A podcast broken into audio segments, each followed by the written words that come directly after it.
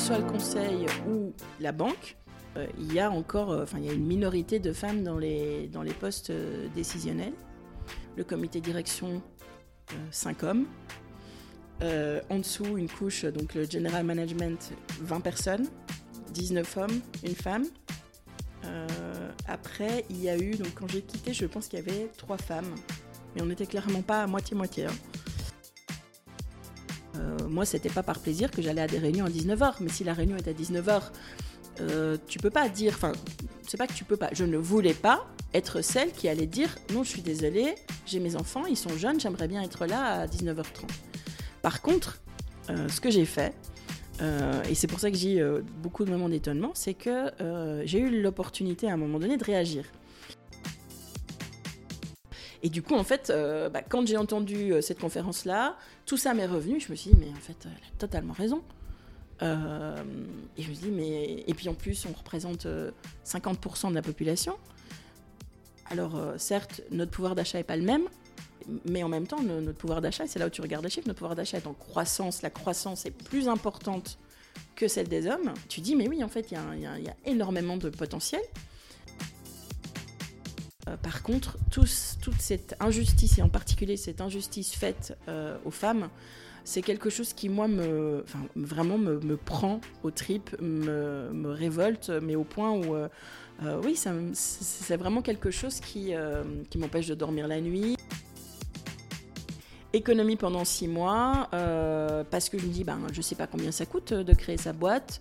En plus, tant qu'à faire, si tu lances une boîte en finance, voilà, en termes de, de, barrière à l'entrée, c'est assez énorme. Je n'avais pas encore réalisé à l'époque à quel point c'était énorme il y a eu un avant et un après euh, ma décision de lancer ma boîte, hein, parce que parce que l'argent est un moyen finalement d'arriver à quelque chose. Donc qu'est-ce que tu veux euh, Qu'est-ce que tu veux faire de ta vie euh, Qu'est-ce que tu as envie de réaliser dans ta vie qui requiert de l'argent Et à quelle échéance Et ça, ça détermine finalement ton plan financier. Dire, ben, en fait, chaque projet de vie qui a besoin d'un financement, bah, c'est un portefeuille d'investissement. Aussi simple que ça.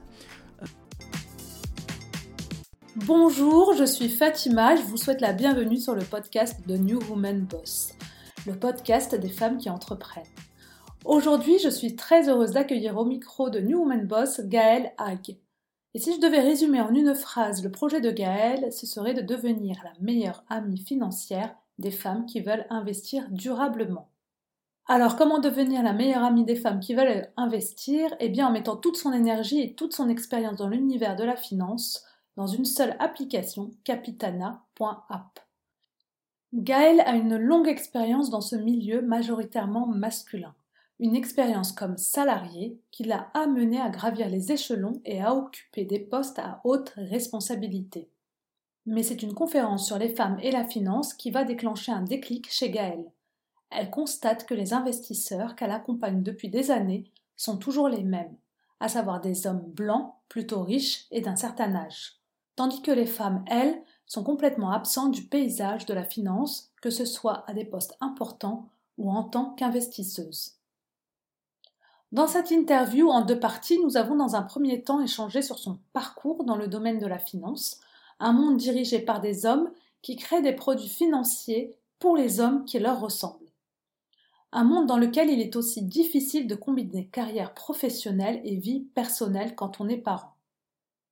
Dans la seconde partie, nous allons parler de Star Tellers et de Capitana.app, l'application sur laquelle Gaël travaille depuis deux ans, une application qui a pour but d'accompagner toutes les femmes à investir en les guidant vers un investissement qui leur ressemble.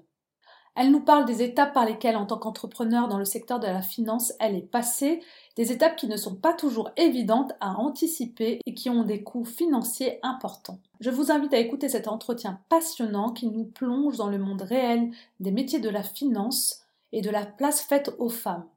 On parle aussi de l'équilibre difficile à trouver entre vie professionnelle et vie personnelle quand on a atteint des postes à haut niveau et des sacrifices auxquels on doit faire face quand on se lance dans l'entrepreneuriat. J'espère que cet épisode vous plaira. Si c'est le cas, n'hésitez pas à me le dire avec une note et un commentaire sur iTunes. Et n'hésitez pas à vous abonner à la newsletter sur le site de newwomanpost.fr. Je vous souhaite une très belle écoute. Ben, bonjour Gaëlle. Bonjour Fatima. Ravie de te recevoir sur le podcast, enfin. Bah écoute, ravie d'échanger avec toi, puis ravie de faire ta connaissance surtout. Également.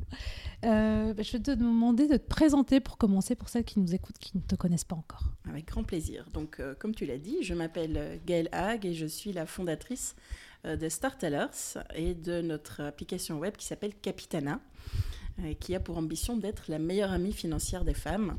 Euh, donc concrètement, c'est une plateforme d'investissement durable qui est euh, dédiée en particulier aux femmes.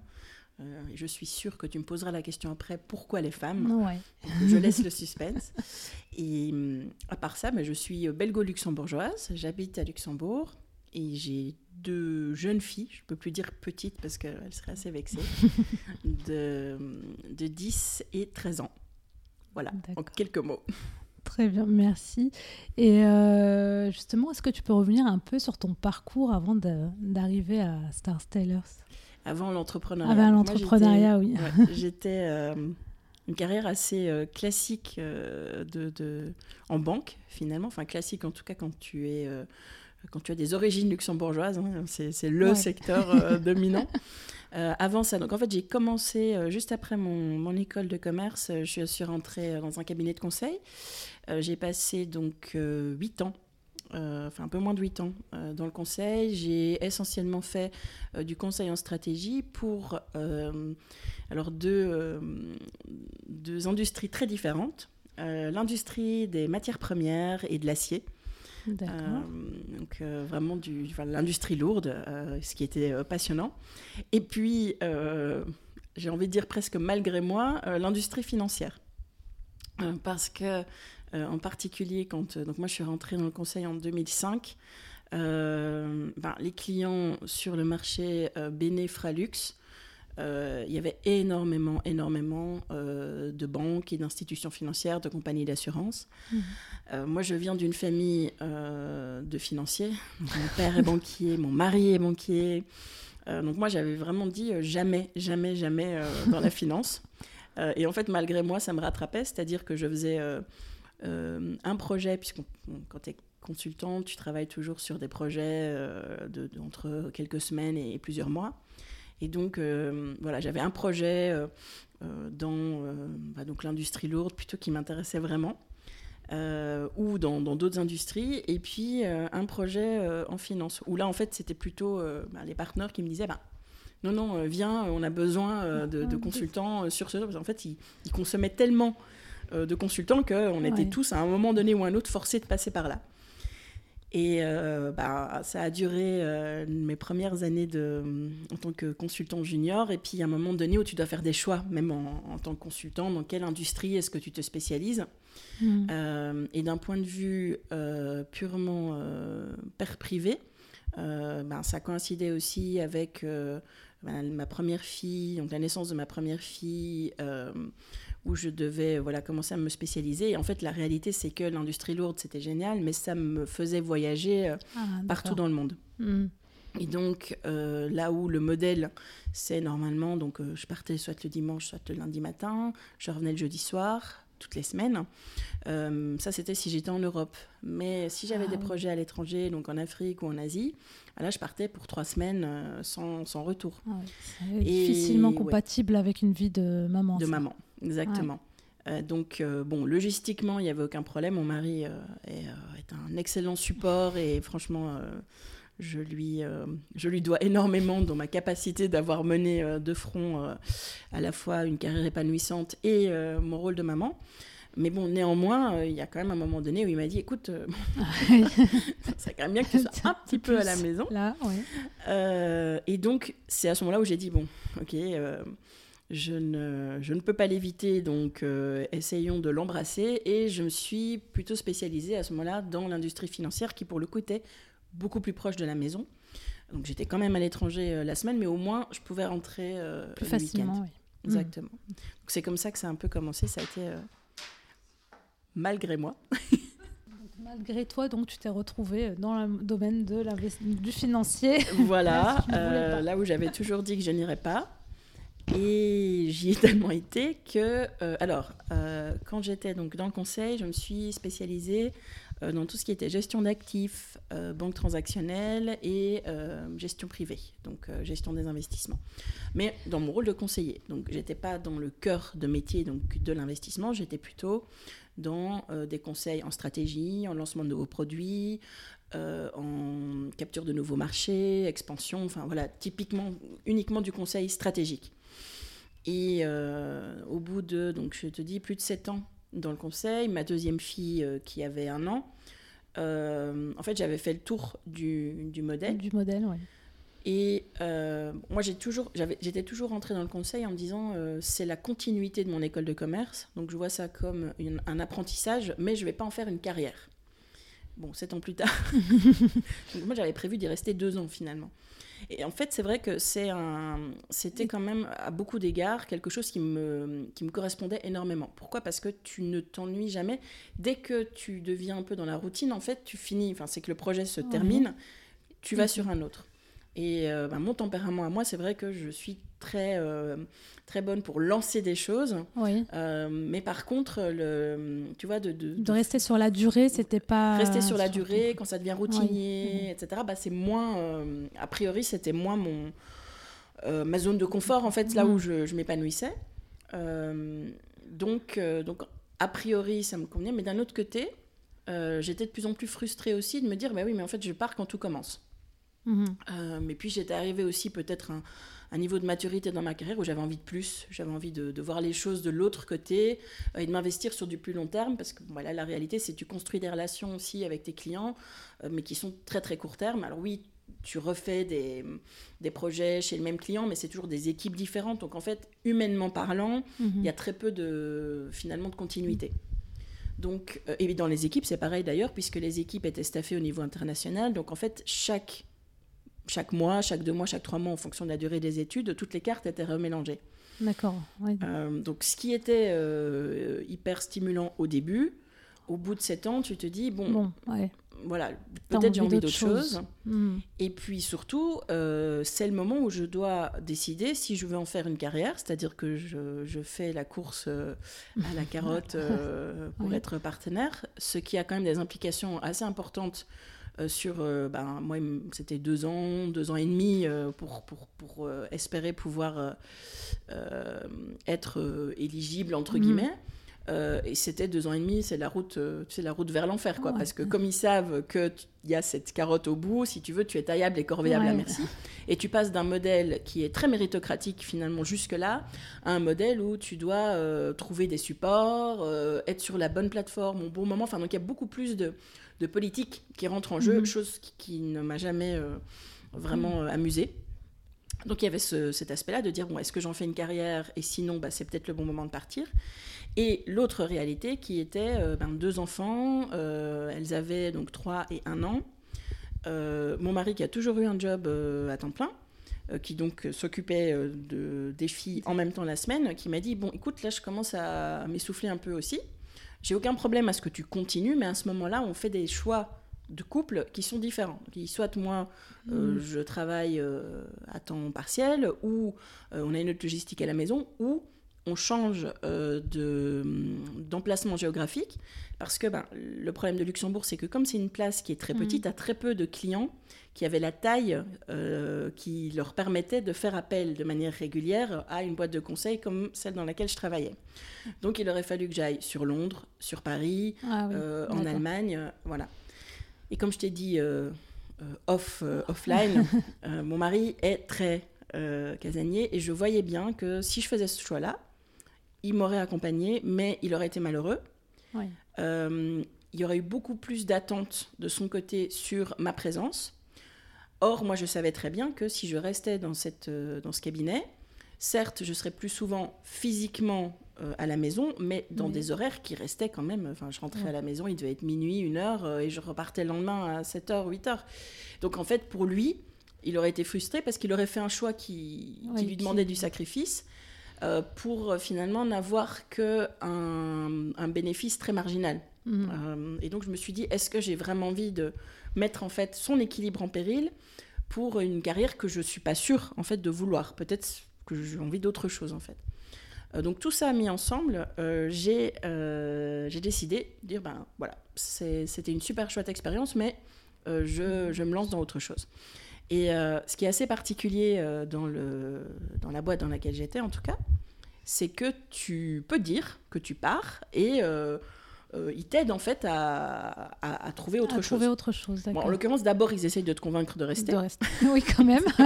ça, a été, euh, ça a été compliqué, d'autant plus qu'en étant une femme avec des enfants euh, dans un rôle de senior manager, ça commençait à devenir, tu sais, j'étais entre guillemets un, un, exemple que ça peut fonctionner. Et hmm. donc, euh, si ah je partais, tu étais un modèle, quoi. Exactement. Si je partais, eh ben, euh, je remettais en cause euh, la, capacité hmm. justement du modèle qui est assez quand même structuré. Hein. Il n'y a pas beaucoup de, de, de, capacité de, finalement de réinventer. Hmm. Il te laisse le faire, mais la réalité du, du, modèle tel qu'il est aujourd'hui, c'est compliqué de le faire fonctionner euh, avec ce que moi j'avais envie, qui était ben, de passer un peu plus de temps euh, en famille, en fait d'avoir un plus grand contrôle sur mon agenda, simplement, mhm. de pouvoir quand même toujours m'épanouir dans un job où voilà où j'apprenais, où j'étais stimulée, euh, mais de pas être à l'étranger 100% du temps. Mhm. Bah, c'est une question justement que j'allais te poser par la suite dans l'interview, mais comme tu l'abordes, euh, dans ces milieux-là, justement, quand on est dans le domaine de la finance, est-ce que justement à des niveaux très hauts, est-ce qu'il n'y a, pas beaucoup de femmes, je pense, justement, comme tu disais, que tu étais un rôle modèle. Donc ça veut dire qu'il y avait très peu de femmes qui veulent te garder pour que tu, sois, tu restes euh, un rôle modèle, montrer que, que ça existe. Ouais, alors il y avait très peu de femmes. Euh, au plus tu montes, au moins il y en a. Oui. et, et, celles qui restent ont des profils un peu particuliers parce que, bah, comme, comme, je dis, il faut beaucoup de sacrifices euh, euh, pour y arriver, et euh, des sacrifices personnels, mais aussi trouver quelqu'un, un, ou une partenaire qui accepte de finalement de t'épauler dans cette vie-là et de gérer le quotidien que tu gères pas forcément. Donc oui, mais ça a été le cas dans, la, dans le cabinet de conseil. Ça a aussi été le cas dans la banque que j'ai rejoint justement en quittant le, le cabinet. D'accord. Où là aussi, j'étais euh, la seule femme euh, dans euh, le groupe qui était juste en dessous du comité de direction. Ok. bon. Tu vois que, que ce soit le conseil ou mm. la banque, il y a encore, enfin, il y a une minorité de femmes dans les, dans les postes décisionnels. Il y en a, donc, quand, quand je suis rentrée dans ce groupe-là, qu'ils appelaient le groupe des general managers, donc il y avait le comité de direction, 5 hommes, Euh, en dessous, une couche, donc le general management, 20 personnes, 19 mhm. hommes, une femme. Euh, après, il y a eu, donc quand j'ai quitté, je pense qu'il y avait trois femmes. Euh, donc c'était un peu plus, mais on n'était clairement pas à moitié-moitié. Hein. D'accord. Donc, la question se pose pas trop pour les hommes en fait, ou moins en tout cas. En fait, ils n'ont pas conscience que c'est quelque chose sur lequel ils peuvent agir et ils n'ont pas non plus conscience que c'est quelque chose dont ils sont responsables mmh. indirectement. Oui. Euh, donc en fait, c'est un étonnement quand tu leur dis que ben oui, mais que c'est parce que c'est de part finalement le comportement, la culture d'entreprise et la manière dont les évaluations, les promotions, euh, l'organisation du travail et les attentes de présentéisme, entre autres, mmh. euh, sont qu'il y a si peu de femmes qui euh, finalement y arrivent, euh, arrivent jusqu'en haut. Mhm. Mhm. Et, euh, et, moi j'ai eu des, voilà, des, des, moments de d'étonnement vis-à-vis de, des membres du comité de direction notamment. Donc évidemment tous des hommes, la cinquantaine, et puis surtout, et c'est par là que ça commence, avec un, en fait un schéma familial qui, dans la grande majorité, est un schéma où ils ne se sont jamais souciés que de leur carrière. Et ils ont un ou une partenaire qui euh, était, entre guillemets, le deuxième, euh, le deuxième job, si ils en mmh. avaient un. Euh, mmh. et très souvent, quand ils ont des enfants, en fait, le partenaire s'occupe de l'intendance, des enfants, il ne travaille pas. Et donc pour eux, si tu veux, le modèle, il est comme ça. Et donc, euh, quand ils voient, euh, ben, en l'occurrence moi, quand, mm. euh, quand ils me voyaient être dans les réunions qui parfois étaient en fin de journée, que à leur propre initiative. Mm. Euh, moi, c'était pas par plaisir que j'allais à des réunions à 19h, mais si la réunion est à 19h, euh, tu peux pas dire, enfin, c'est pas que tu peux pas, je ne voulais pas être Ouais. celle qui allait dire non, je suis désolée, j'ai mes enfants, ils sont jeunes, ouais. j'aimerais bien être là à 19h30. Par contre, euh, ce que j'ai fait, euh, et c'est pour ça que j'ai euh, beaucoup de moments d'étonnement, c'est que euh, j'ai eu l'opportunité à un moment donné de réagir. Il y avait une réunion, on était cinq, general manager, moi et quatre, quatre hommes, et le membre du comité de direction. Et la réunion était un milieu d'après-midi. et malheureusement, on n'avait pas réussi à atteindre une décision. Et donc, Mhm. il nous fallait un deux- une deuxième réunion parce qu'on avait tous des obligations à la fin de cette heure-là. Et le membre du comité de direction euh, dit Bon, bah, écoutez, excusez-moi, mais euh, le seul créneau qui me reste dans mon agenda, c'est un créneau à 19h le lendemain ou le surlendemain. Et il se tourne vers moi et il me dit Gaël, si tu ne peux pas y assister, je comprendrai. Et là, bon, D'accord. il y a à peu près 50 euh, euh, euh, scénarios différents qui se passent dans ta tête où tu dis bon, je peux jouer euh, là, merci beaucoup, euh, c'est gentil, et puis bon derrière, euh, tu sais très bien que du coup, bon ben voilà, tu as été stigmatisé par rapport à tes... ouais. Ou alors tu joues euh, la l'énervé et du coup tu vas passer pour hystérique hein, Mhm. en disant mais enfin je lui donne, enfin je- j'essaye d'être conciliant et compréhensif et finalement ça se retourne contre moi, etc. Donc, et donc ce que j'ai fait en fait, je me suis retournée vers mes collègues et j'ai, demandé est-ce que vous avez des enfants? Parce que j'avais bien compris que c'était ça le Bah oui, de la bah guerre. oui, ouais. Et euh, il me dit oui, j'ai ils ont quel âge? Et, euh, et donc euh, voilà, je fais le tour des, des- des- des trois autres, parce qu'il y en avait un qui était plus âgé, qui n'avait pas, enfin, d'enfants. Et en fait, ils avaient tous des enfants du même âge que les miens, plus ou moins. Mhm. Alors évidemment, ils n'avaient pas le même euh, setup à la maison, donc en fait, techniquement, c'est vrai que pour eux, euh, une réunion à 19h, ils étaient de toute façon pas là. Mais le point était quand même qu'en fait, on avait la même situation. On était tous des jeunes parents. Et euh, quand j'ai fait, le, j'ai fait ce point-là simplement en posant la question, je me suis retournée euh, vers euh, le membre du comité de région. J'ai dit, bah, écoute, voilà, euh, comme tu peux le constater, on est tous dans une situation où on est des jeunes parents avec des enfants à la maison Mhm. qui, si tu fais une réunion à 19h, seront au lit quand on rentre. Donc, il y a deux options. Soit tu t'intéresses vraiment à ce Ouais. bien-être et tu penses que c'est important, et à ce moment-là, tu ne fais pas cette réunion à 19h et tu la reportes à début de la semaine prochaine. Ouais. Soit tu t'en fiches, et à ce moment-là, s'il te plaît, ben, ne me... Oui, ne ne m'a- désigne enfin, pas. voilà, ne me désigne pas Mm. euh, euh, Comme celle toutes qui- les autres. Ouais. À un moment, il y a eu un, un Un blanc. silence. La réunion se, se termine et il me prend un part et il me dit, et en toute, enfin, vraiment, c'est pour ça que je dis, c'est, il n'y a, dans 90% des cas, ce ne sont que des bonnes intentions. Il n'y a jamais une intention de nuire. Mhm. Ils se rendent juste pas compte. Et il me dit, je suis désolée, je ne voulais pas du tout que tu le prennes, euh, enfin, que, que tu te sentes euh, vexée ou, ou- ou mise de côté. Il dit, je- au contraire, je t'admire et je veux t'encourager euh, à faire ce que tu fais. Je dis, mais je fais quoi? Enfin, je- juste que je comprends. Il me dit, mais de mener de front une carrière et une vie, euh, une vie de famille. Mais je dis, mais euh, je suis mariée, j'ai un mari. genre, enfin, ils, ont tous Ils ont cette oui. problématique-là. Je dis, et en fait, tu ne sais pas comment je suis organisée Mhm. euh, à la maison. Tu ne sais pas comment eux sont organisés à la maison. Mhm. Donc en fait, en faisant ça, tu, me, tu, tu rends visible une différence entre eux et Exactement, moi. C'est ça. Et c'est Mm. ça qui me dessert en fait. C'est pas la réunion à 19h. Maintenant, blague à part, c'est vrai que les réunions à 19h, si tu les évites tout bonnement, ça évite justement de créer en fait ces tensions en disant certains vont être complètement organisés pour le faire et ok, on peut discuter, euh, chacun a sa propre vision d'éducation, hein. moi Mhm. je, je ne juge pas. Euh, mais simplement en t'interdisant de faire ça et en disant les- le temps pour les réunions c'est entre 9h et la dernière à 18h, Mhm. et peu importe ce qui arrive, bah, je garde le temps euh, de, de travail, de, de réflexion, de deep work que tu pourrais faire par ailleurs parce que toi, pour le coup, tu ne dois pas rentrer.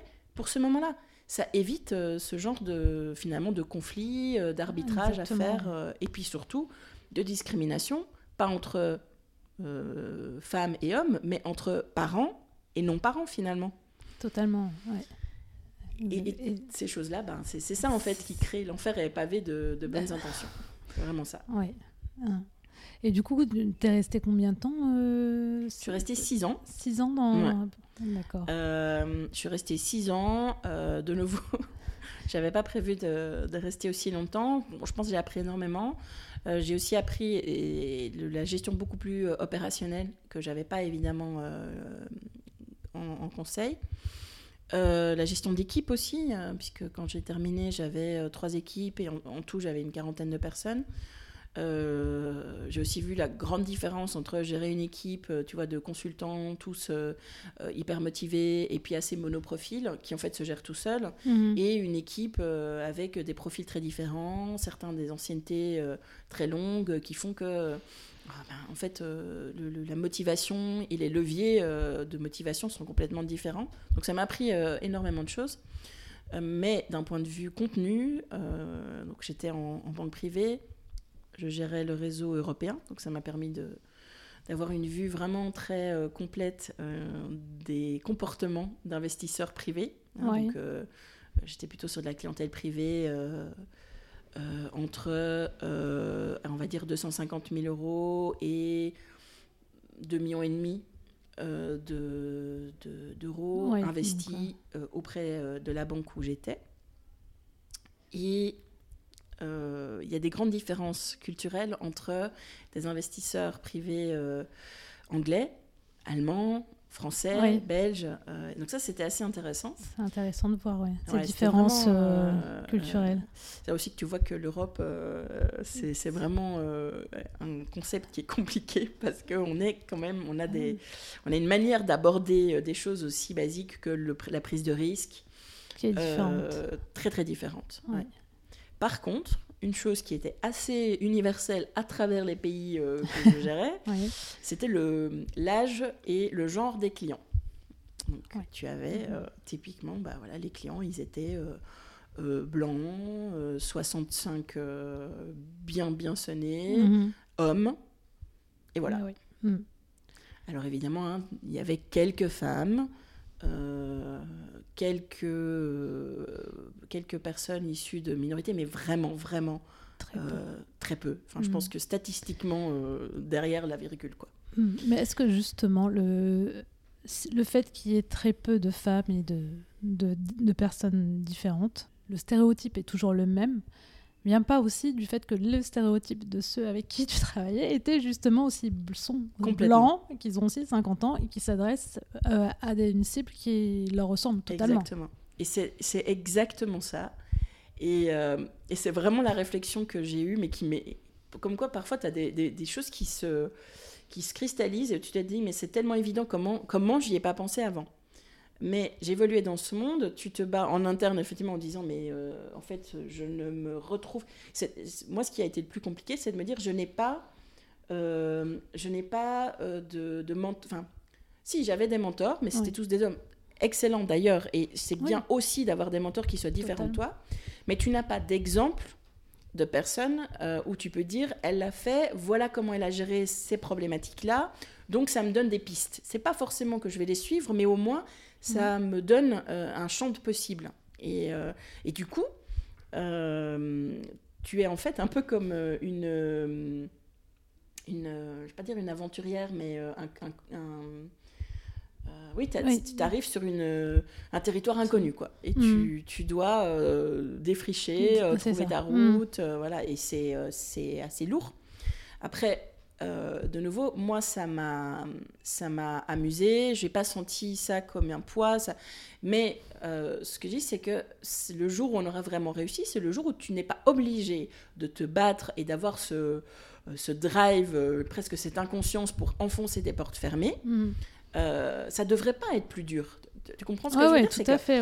on fait en fait aujourd'hui, et, et c'est, c'est le culte de euh, ces femmes euh, ultra fortes euh, qui ont une, vraie carapace, un drive, une énergie qui est presque surhumaine. Et tu dis, mais en fait, c'est. Des superwomen, mais en fait, non, c'est pas possible. Et puis, et puis il y a plein d'autres femmes qui se reconnaissent pas dans ce modèle-là. Et elles ne devraient pas avoir à mm. se conformer à ce modèle-là pour mm. réussir. Mm. Il y a de la même manière qu'il y a plein de carrières euh, différentes, là, on les, on les cantonne finalement euh, à des rôles quand même très limités par rapport au champ des possibles. Mhm. Euh, et je trouve qu'il y a toujours, il faut des souris blanches, mais il faut aussi des souris noires. dans une organisation pour que ça fonctionne. La souris blanche, c'est celle qui a ses idées, qui va toujours aller, tu sais, challenger le, statu quo, rentrer dans, dans les portes fermées, avoir des, des, idées un peu qui sortent des, des, sentiers battus pour se créer sa voix. mais si tu as trop de personnes comme ça dans une organisation, c'est aussi très mauvais, parce que ça, t'as, mm. aucun. Et puis il faut aussi euh, euh, des, souris noires qui sont là euh, et qui, qui sont très compétentes, très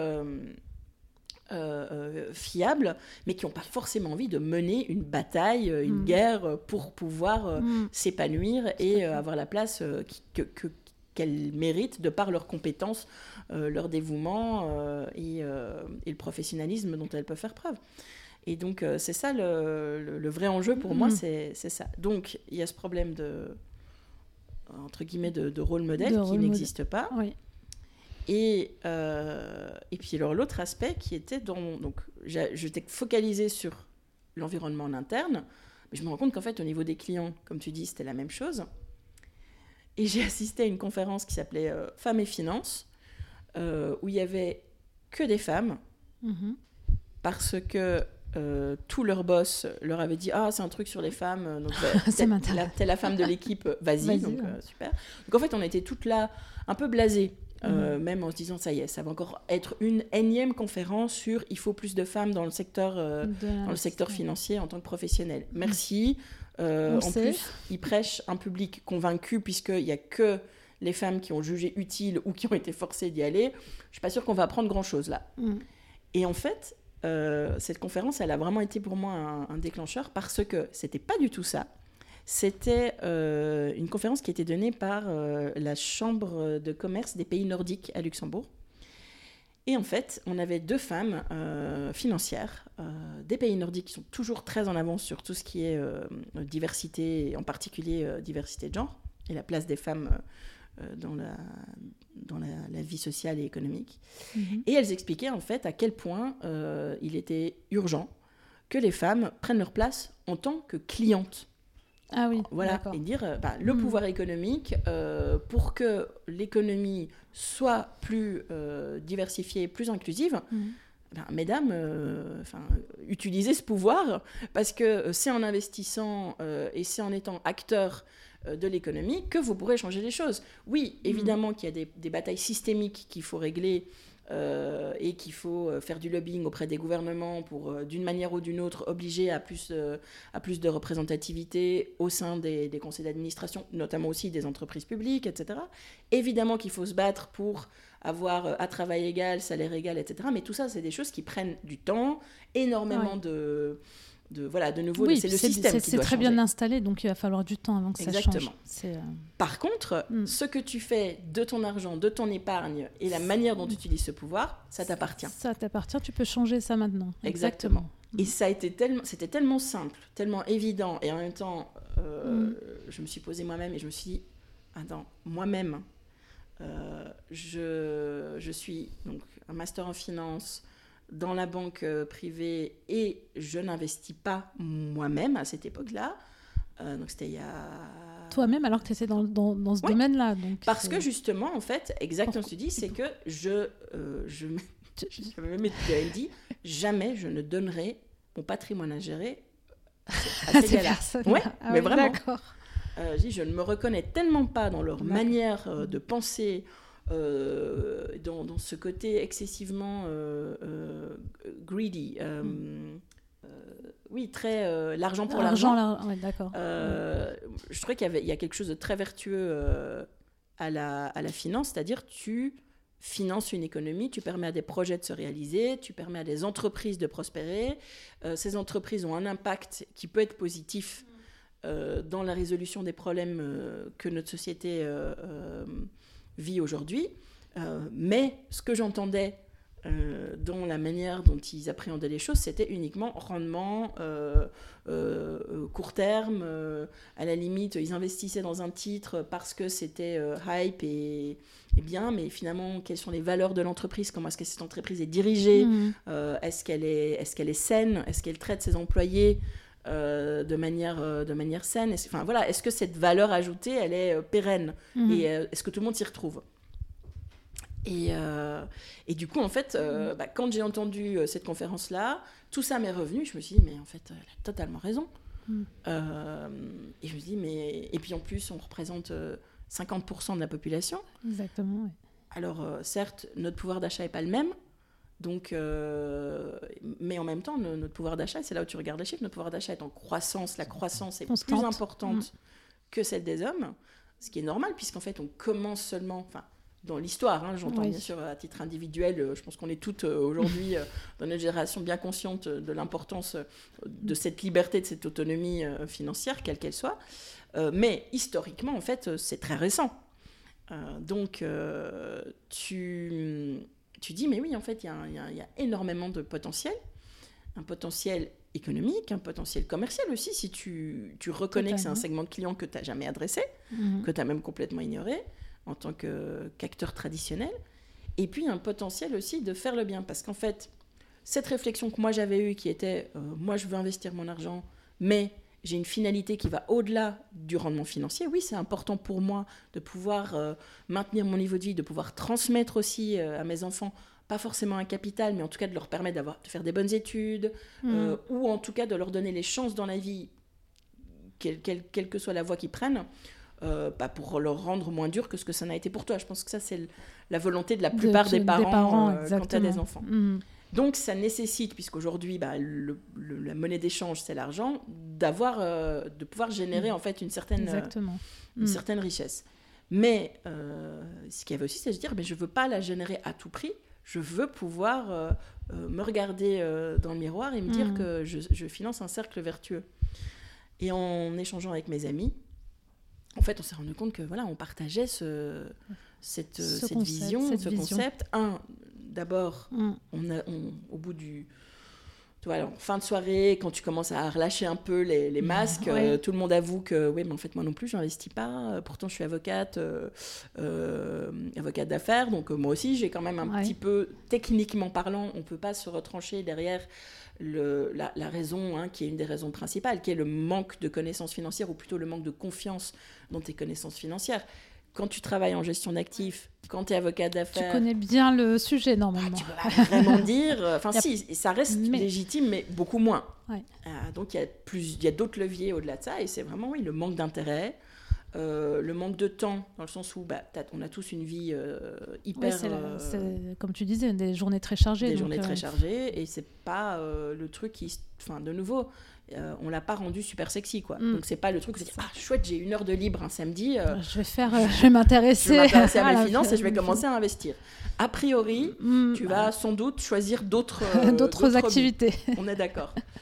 Et donc là, c'était une prise de conscience. Vraiment une prise de conscience. Et puis du coup, après, en fait, tout reste enclenché assez vite. Parce que quand tu quand as cette envie euh, de changement et que tu as trouvé une manière de l'adresser, euh, enfin, c'était pas encore hyper concret, mais c'était quand même déjà bien mhm. dessiné. Et qu'en plus, tu te dis, non, mais en plus, je peux faire quelque chose. Parce que j'ai une expérience euh, euh, et, et, des compétences acquises là sur euh, toute ma carrière qui me permettent en fait d'apporter ma petite pierre à l'édifice.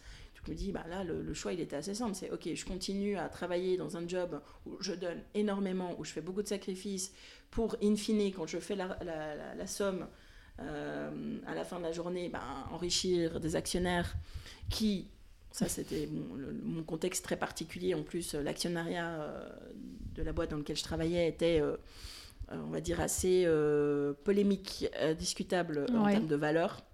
D'accord. Donc là aussi, de toute manière, je me reconnaissais de Tu te reconnaissais pas, J'ai mm. quand même un problème à indirectement, finalement, faire prospérer un, finalement des, des, un groupe qui a des, valeurs et des, respects de, voilà, des droits fondamentaux mm. qui étaient très limités. Donc du coup, tu dis, bon, déjà ça. Mais en plus, j'ai une alternative où j'arrive à combiner euh, une expérience acquise, donc ça m'évite de recommencer à zéro. Mhm. Ce qui, quand tu es primo-entrepreneur, est quand même assez important, c'est d'avoir quand même un minimum d'assises sur lequel tu peux te baser. c'est plus facile. Il y a déjà tellement de choses que tu maîtrises pas que si tu as un petit bout que tu maîtrises, c'est quand même mieux. C'est déjà ça, oui. Et, euh, et puis une cause qui m'a toujours... Euh, enfin, je sais pas, je pense que dans une vie antérieure, j'ai dû être, je sais pas, j'ai dû vivre des injustices parce qu'en fait, je peux pas dire, Mm. objectivement, j'ai eu une vie excessivement privilégiée. Je veux dire, j'ai Mm. jamais été. Euh, Enfin voilà, j'ai eu euh, des parents euh, aimants qui m'ont permis de, de faire des études. Oui, j'ai vécu des moments, évidemment, des, des- des moments difficiles, mais tout le monde en a. Exactement. Mais je Mm. peux objectivement pas dire que j'ai été ni, tu vois, ni abusée financièrement, économiquement. Je- J'ai eu de la chance dans ma carrière, enfin de la chance, non. Si, quand même, j'ai eu un environnement en tout cas qui m'a permis d'aller là. Mhm. Et je sais que ces chances ne sont pas données à, à tout le monde, tu vois. Et, euh, euh, mais euh, par contre, tous- toute cette injustice, et en particulier cette injustice faite euh, aux femmes, c'est quelque chose qui, moi, me, vraiment me, vraiment, prend aux tripes, me, me révolte, mais au point où... oui, c'est vraiment quelque chose qui, qui m'empêche de dormir la nuit, qui Mhm. pourrait me... Ouais, je, et je peux pas l'expliquer, mais c'est comme ça. Et le fait d'avoir réussi à trouver cet équilibre et à inclure vraiment cette, euh, ce, besoin en fait de, De donner plus de sens, en plus de sens à ce et que tu fais. de m'impliquer dans Mm. cette cause. Ben c'est euh, voilà. Ça- donc du coup, euh, j'ai donné ma démission. Euh, Je pense que cette, cette conférence c'était en, en juin. Elle est bien tombée Deux cette semaines conférence. après, euh, ma démission était ah donnée. ouais, des- ça a été Voilà. rapide. Après, Donc mon là, mari du a coup, eu un là, gros ouais. coup de frayeur. Ça, ça. Donc du coup, avec la conférence, donc tu te rends compte qu'il y a un problématique sur l'investissement féminin. Eh ben, les femmes n'investissent pas. Ouais. Et, euh, et là, tu te rends compte aussi que tu trouves plus de sens à ce que tu fais. Ouais. Donc tu démissionnes. Est-ce que tu démissionnes déjà en sachant donc quelque part que tu veux t'adresser Oui. aux femmes et que tu veux les inciter à investir? Euh, J'imagine que du coup, tu, tu fais des recherches et tu te rends Oui. compte de l'ampleur. Exactement, c'est ça qui a pris deux semaines, tu vois. C'est pour ça que j'ai pas donné ma démission le lendemain, mais en deux semaines, tu commences fait- à soulever, tu sais, le, à tirer sur le fil et tu te rends Et là, tu te rends compte que c'était combien il y a euh, combien de temps du coup ça? Et ça, c'était en 2017. Ah Oui, donc il n'y a pas si longtemps. hein. Et, j'ai, j'ai, donc j'ai officiellement, euh, donc j'ai démissionné, mais euh, vu que euh, j'étais sur des projets qui étaient assez sensibles, on a négocié que je reste plus longtemps que mon préavis. Mhm. Et moi, finalement, ça me donnait aussi la possibilité de préparer en fait les, Mm. les- les- les étapes bah, d'après. D'après, oui. Donc du coup, je suis restée six mois à travailler, mais j'avais négocié de dire ok, mais un jour par semaine, je le dédie à mon projet. D'accord. Donc j'ai fait ça pendant six mois, et puis 1er janvier 2018, j'étais entre guillemets euh, libérée, délivrée. Euh, même si, encore une fois, hein, ça s'est Oui, ça s'est bien passé. ça s'est très bien passé. Mm. Puis j'ai eu, de nouveau, j'ai eu beaucoup de chance, tu vois, j'ai pu faire ces choix-là. J'ai pu faire ces choix-là aussi, et là je le précise parce qu'on parle entrepreneuriat. Premièrement, euh, la décision paraît soudaine et elle l'était au moment où je l'ai vécue. Mais maintenant que j'ai un peu plus de recul, je me rends compte que ça faisait presque un an que je le préparais. Pourquoi? Parce que j'ai commencé à prendre des cours de code. J'ai commencé à, à m'intéresser à, à réseauter dans le milieu entrepreneurial, les incubateurs, Ah, etc. Mhm. sans objectif précis, presque en me disant bah non, mais c'est juste pour essayer d'aller chercher cette intelligence pour la retransférer au sein de l'entreprise, euh, pour nous rendre meilleurs en tant Mhm. en tant qu'institution financière. Et en fait, je me rends compte a posteriori que toutes ces briques ont contribué en fait au dire bah Totalement, oui. je Ah, prends, je, euh, je- je ouais. suis cette route-là, quoi. Ouais, Donc, euh, déjà, cette. euh, Et les cours, de, les cours de code, ça a été un vrai déclic parce que je me suis rendu compte que j'avais 35 ans.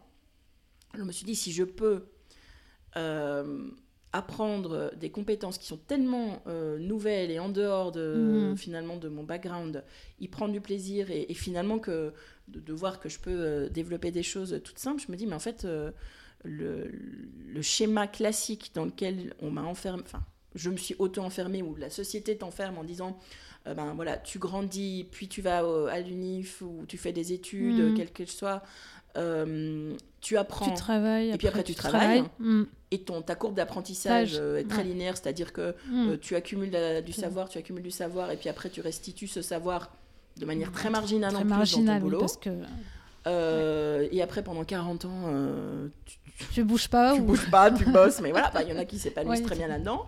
Et je me suis rendu compte qu'en fait, non, ton cerveau est quelque chose de flexible qui ne demande qu'à être alimenté, euh, que tu peux complètement, en fait, euh, euh, si tu t'investis, euh, te reformer pour faire autre chose, et puis le refaire encore cinq ans après, et qu'en fait, c'est juste des étapes de vie comme ça que tu peux, que tu peux moduler.